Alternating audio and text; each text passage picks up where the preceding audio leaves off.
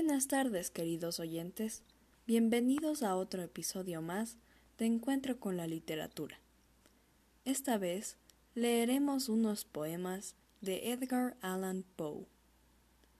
Primero, debemos tener un contexto de quién era este personaje.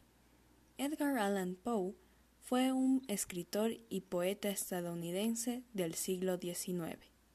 Nació en 1809 y murió en 1849. Su literatura correspondía a la del periodo romántico, que se basaba en dar prioridad a los sentimientos del hombre. Es reconocido por algunos de sus poemas, como El Cuervo, y sus cuentos de terror y cuentos policíacos.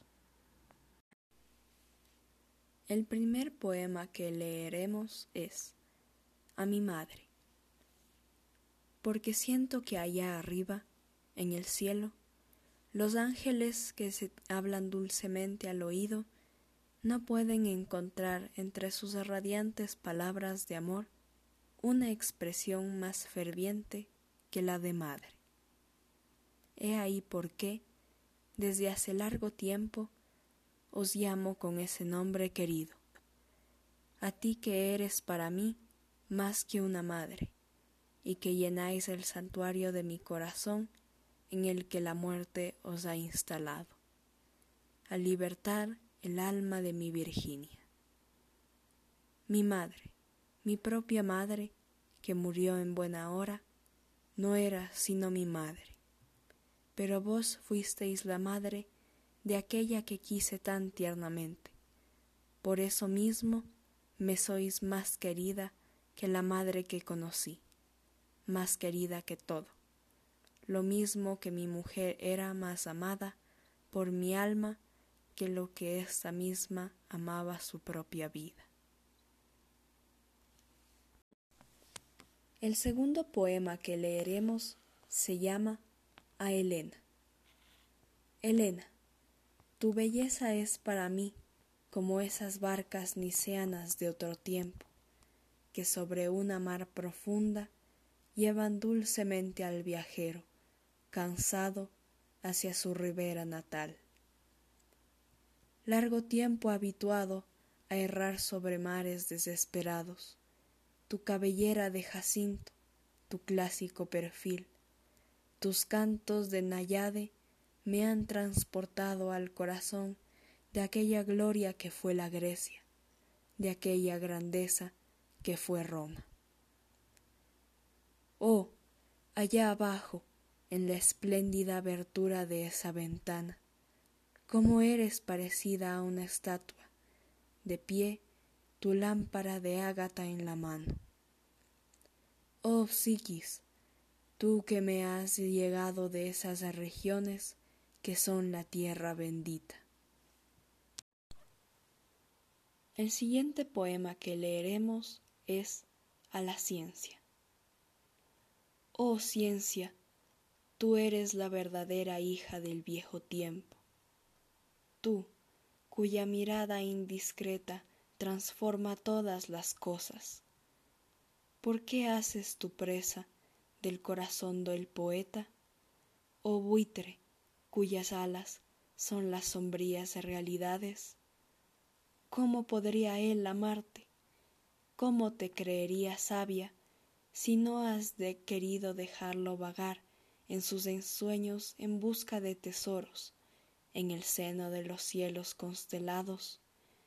Por más de que hasta ahí subiera con ala intrépida, ¿no has arrancado Diana su carro y obligado a las jamadriadas de la selva a buscar un asilo en alguna otra estrella más feliz? No has sacado a la nayade de su ola, al elfo de su pradera verde, y a mí mismo no me has arrebatado mi sueño estival bajo los tamarindos.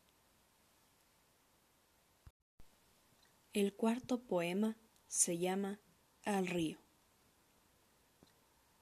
Bello río, en tu clara y brillante onda de cristal, agua vagabunda, eres un emblema del esplendor de la belleza, un emblema del corazón que nos esconde ahora, un emblema de la alegre fantasía de arte en casa de la hija del viejo Alberto.